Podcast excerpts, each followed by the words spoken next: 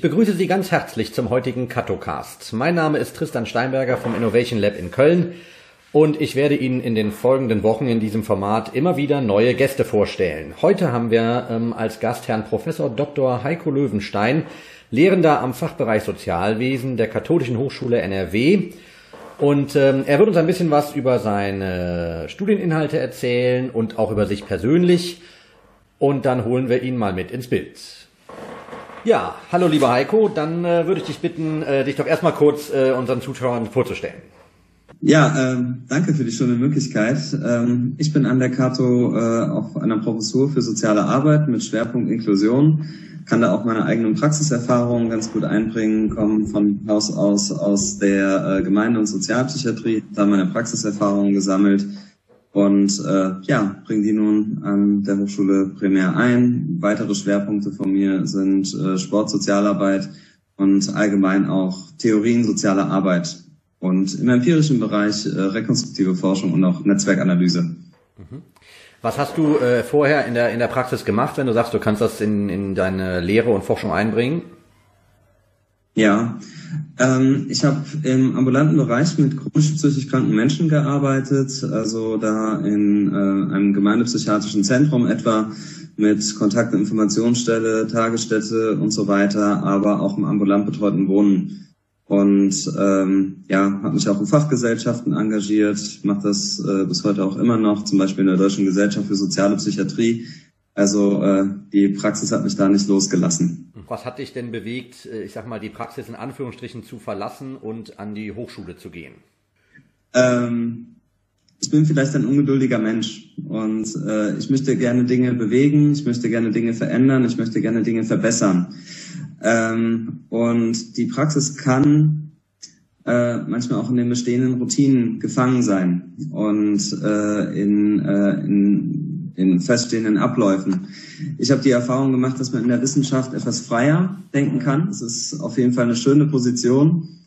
Ähm, je länger man dann aber auch in der Wissenschaft ist, äh, verspürt man oder verspüre ich äh, das Bedürfnis, dass diese schönen Überlegungen äh, nicht alleine im wissenschaftlichen Elfenbeinturm verbleiben, sondern ähm, dann war es mir bald auch wichtig, wieder den Kontakt zur Praxis zu suchen ähm, und da im, im Dialog zu sein, um äh, gemeinsam für eine Reformierung der, äh, der, der Praxis zu arbeiten, aber natürlich auch äh, von Best-Practice-Modellen aus der Praxis in der Lehre und in der Wissenschaft zu profitieren. Ja, genau, ist ja genau mein Arbeitsthema, ne? also Transfer zwischen Hochschule und Praxis und ja. möglichst da engmaschig zusammen zu arbeiten. Ähm, das begrüße ich natürlich sehr. Jetzt hast du äh, gerade was sehr Spannendes angesprochen, nämlich das Thema Freiheit und äh, sich frei bewegen zu können. Aktuell sind wir ja, äh, ja. ein bisschen eingeschränkt oder sehr deutlich eingeschränkt in unseren äh, Bewegungsfreiheiten. Trotzdem fällt die Lehre mhm. ja nicht aus. Wie gestaltest du denn gerade deinen ja. Lehralltag? Ähm, ja, die Bewegungsfreiheit ist eingeschränkt, aber nicht die geistige Freiheit. Also die Beeinträchtigung der Lehre ähm, ist äh, kaum vorhanden. Also wir haben relativ gute äh, digitale Möglichkeiten, hervorragende digitale Bestände der Bibliothek. Ähm, man entdeckt gerade erst, äh, welche vielfältigen Möglichkeiten ähm, die äh, Ilias-Plattform bietet für äh, gemeinsames Online-Learning, dass man nicht nur Skripte und äh, Vorlesungsmaterialien einstellt, sondern auch interaktive Aufgaben, Foren und dergleichen einrichtet. Also das Ganze, glaube ich, kann man auch tatsächlich als Chance nutzen um ähm, unsere Lehrformate auch ein Stück weit äh, voranzubringen und weiterzuentwickeln. Also ähm, und auch der persönliche Kontakt, äh, der lässt sich natürlich äh, nicht voll einsparen, der ist auch unverzichtbar, aber dafür kann man so wie wir gerade hier auch äh, Online-Meetings veranstalten. Es geht tatsächlich auch mit größeren Gruppen äh, erstaunlicherweise viel besser als erwartet. Wie ist dein Eindruck, wie ähm, kommen die Studierenden mit äh, den Angeboten zurecht?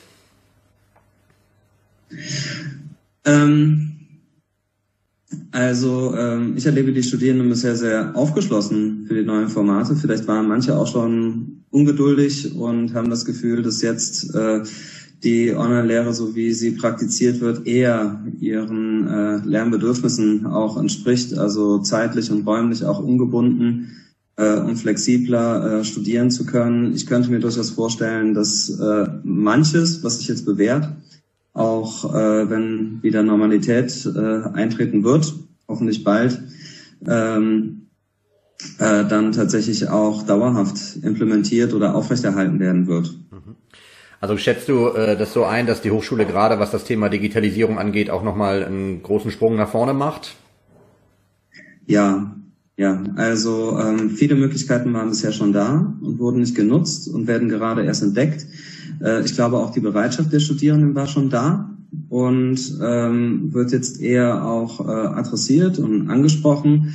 Und ähm, darüber hinaus wird auch sehr, sehr viel in kurzer Zeit jetzt aufgebaut, erprobt und wird sich sicherlich auch bewähren. Mhm. Jetzt äh, nochmal zurück zu deiner Lehre. Wir äh, hast ja eingangs ja. ein bisschen äh, erzählt, wo, wozu du äh, an der Kato ähm, da bist oder für welche Inhalte.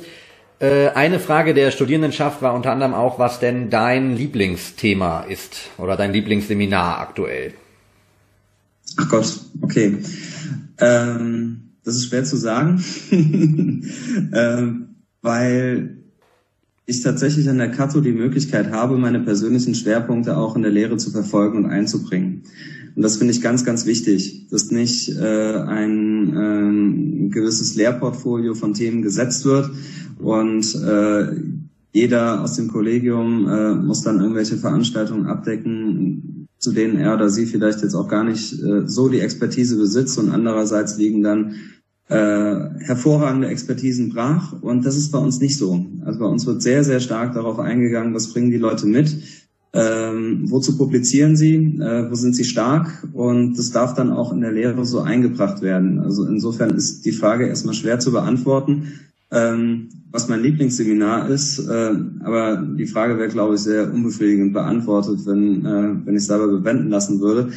Ich glaube, dass mir tatsächlich am meisten Spaß äh, Theorien sozialer Arbeit machen. Ähm, und da biete ich gerade äh, das äh, Seminar Relationale Theorieentwicklung an. Ähm, warum sind mir Theorien sozialer Arbeit wichtig? Ähm, sie sind abstrakt und sie sind generalistisch.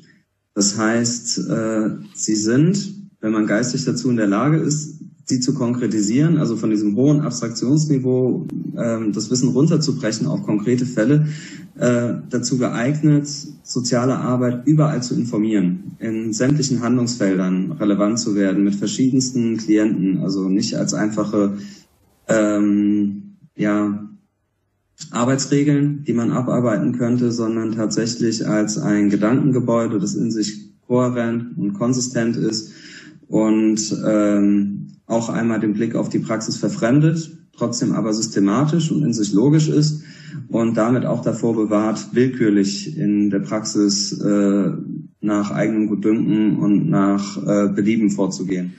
Jetzt hast du ja in deinem Portfolio dann im Prinzip zwei, also eine sehr große Bandbreite zwischen einem sehr abstrakten äh, Themenfeld und gleichzeitig einem Angebot wie äh, Sport, Sozialarbeit. Das ja, ja, etwas genau. weniger abstrakt. Auf der anderen Seite würde ich ja. die Plattform hier ganz gerne nutzen, dass du vielleicht ähm, mal zwei, drei Sätze dazu sagst, worum geht's denn da eigentlich? Weil, ähm, sag mal, ganz plakativ gesprochen, könnte man ja dann meinen, da trifft man sich äh, zum Fußballspielen und äh, redet darüber. Ja. So, das äh, ist genau. es aber ja sicherlich nicht. Und ähm, genau, viele der Studierenden, also schon bevor du an die Kato kamst, wurde dieses Thema schon bekannt, äh, haben da ein mhm. großes Interesse dran gehabt, zu wissen, worum geht's denn da und wofür welche Arbeitsfelder kann man das nutzen. Genau. Genau. Ähm, Sportsozialarbeit ist äh, tatsächlich das perfekte Beispiel dafür, zu zeigen, was mittels abstrakter Theorien möglich ist. Ähm, dass jetzt äh, klientenzentrierte Gesprächsführung eine Methode ist, ist klar. Dass Case Management eine Methode ist, ist klar. Ähm, allerdings äh, lässt es sich nicht immer nachvollziehbar darstellen, dass jetzt gerade Tischtennis spielen in einem Jugendzentrum eine professionelle Intervention darstellen kann oder ähm, mit einer Gruppe in einen Kletterpark zu gehen oder so etwas. Ähm, wenn man auf der Grundlage von Theorien denken und systematisieren kann, kann im Prinzip jede Handlungsweise methodisch eingesetzt werden und kann damit auch äh, lebensweltorientiert äh, ähm, praktiziert werden. Das heißt, eine Methode muss nicht immer wie ein Fremdkörper wirken, äh, dass äh, die Adressatinnen und Adressaten direkt merken, oh mein Gott, jetzt handelt gerade der Sozialarbeiter äh, hochmethodisch und das hat eigentlich mit mir gar nichts mehr zu tun. Wenn man mit dem Jugendlichen in, äh, im Jugendzentrum Basketball spielt, dann haben die das Gefühl, das hat was mit ihnen zu tun. Und trotzdem kann man ihnen dabei helfen. Und trotzdem kann man ihnen dabei äh, Lernaufgaben vermitteln, Grenzen aufzeigen, sie an die Akzeptanz von Regeln heranführen. Ähm, das zeigt, wie flexibel man geistig wird, äh, wenn man sich im Bereich Theorien sozialer Arbeit bewegen kann. Ähm, und es hat mich immer gereizt, Theorien sozialer Arbeit einmal so richtig praktisch, praktisch, sage ich mal, herunterzubrechen. Und äh, der Körper und die Bewegung und der Sport stellen eine, äh, ja, stellen vernachlässigte Zugänge in der sozialen Arbeit dar. Die soziale Arbeit hat einen äh, kognitivistischen Überhang. Äh, wir versuchen zu reden, wir versuchen zu erklären, wir versuchen zu verstehen, aber gemeinsam zu erfahren und sich gemeinsam zu bewegen ist noch ziemlich unterrepräsentiert und das, obwohl jeder Mensch einen Körper hat und wir uns alle bewegen und tagtäglich Erfahrungen machen. Ähm, und ähm, lernpsychologisch und pädagogisch ähm, gibt es äh, genug Evidenz auch dafür, dass Menschen wesentlich effektiver ausgehen von eigenen Erfahrungen machen, äh, lernen, äh, Erfahrungen, die sie am eigenen Körper auch erspüren können, als äh, wenn man ähm, Inhalte äh, rein intellektuell, verbal versucht zu vermitteln. Und äh, das finde ich an, äh, an dem Feld äh, Sport, Bewegung und dergleichen sehr, sehr reizvoll, ähm, diese medialen Zugänge zu nutzen. Und darüber hinaus ist der Sport ja auch ein gesellschaftliches Feld mit ganz, ganz viel Kraft, ähm, mit sehr viel demokratischem Potenzial. Äh, Deutschland ist der Weltmeister äh, im Vereinsleben, kann man so sagen. Da ähm, findet Basisdemokratie statt. Da kommen Menschen aus verschiedenen Milieus zusammen, die sich normalerweise im Alltag nicht begegnen und ähm, ja integrieren damit unsere Gesellschaft in gewisser Weise, ja und stellen damit auch Möglichkeiten der gesamtgesellschaftlichen Inklusion ähm, ja zur Verfügung. Und das alles reizt mich an ähm, an Sport in der sozialen Arbeit sehr. Ja, vielen Dank für diese Einschätzung. Ähm, jetzt haben unsere Studierenden natürlich auch noch äh, äh, zwei persönliche Fragen an dich ähm, gehabt, die ich nicht vernachlässigen will. Äh, drun wir bleiben ja. beim Thema Sport, äh, Sport in der sozialen Arbeit. Ähm, was machst du denn für einen Sport? Äh, ich mache zu wenig Sport, ähm, was, was so ein bisschen der, der, äh, des Mangels an Freizeit, äh, dem Mangel an Freizeit geschuldet ist. Äh, ich versuche tatsächlich äh, Bewegung so viel wie möglich in den Alltag zu integrieren. Also ähm, wenn ich eine Wegstrecke zurücklegen muss, versuche ich das Auto stehen zu lassen und es mit dem Fahrrad zu machen, auch wenn es länger dauert. Aber ähm, ich würde es nicht schaffen, mir jetzt exklusiv Zeit zu nehmen für den Sport. Wenn ich das mache, dann äh, gehe ich schwimmen. Ja, das ist natürlich in der aktuellen Situation nicht ganz so leicht, äh, ne, schwimmen zu gehen. Ähm, die, die andere Frage ist dann vielleicht schon etwas leichter zu beantworten und auch vielleicht etwas leichter zu praktizieren. Ähm, ich wurde nämlich nach einer Weinempfehlung äh, von deiner Seite aus gefragt, äh, die sich aber natürlich nicht auf deinen eigenen Wein beschränkt. Dazu kannst du gleich auch nochmal einen kurzen Satz verlieren, das wissen ja vielleicht auch nicht alle. Ne? Genau. ja, ja. Ja, also es ist ja nicht mein eigener Wein, es ist der Wein meiner Frau. Ja, also äh, Sarah macht den Wein äh, zusammen mit ihrer Familie. Äh, ich halte mich da konsequent raus. Ja, also ähm, war jetzt mal hin und wieder mit bei der Lese oder sowas. Äh, aber ähm, ich weiß, was ich besser kann, ja, und äh, ich glaube, ich muss nicht ihren Job machen. Äh, gut, aber es ging um eine Weinempfehlung, ähm, die äh, jetzt nicht in unmittelbarem äh, Zusammenhang mit mir steht, äh, sagen wir es mal so. Äh, ich persönlich bin natürlich ein großer Riesling-Fan. Wenn es jetzt aber äh, kein Mose-Riesling sein soll, dann würde ich, glaube ich, die Pinos vom Weingut Ziereisen im Markgräflerland empfehlen wollen. Also das sind äh, schöne, elegante, schlanke, nicht so opulente, nicht so plumpe, fette Rotweine, sondern sie sind schön präzise, klar und ähm, ja, darin sehr, sehr elegant und äh, da gibt's viel zu entdecken. Mhm. Ja, ähm, an der Stelle bedanke ich mich erstmal für deine Bereitschaft, äh, dich hier den unseren Fragen zu stellen. Ähm, in unserem äh, jetzt ja hier neu aufgelegten Format ist die letzte Rubrik immer noch mal eine äh, knappe Minute wo du die Zeit haben sollst oder unsere Interviewten die Zeit haben sollen, ähm, nochmal eine Botschaft nach außen zu senden, vollkommen ungefragt und ohne äh, Überkategorie.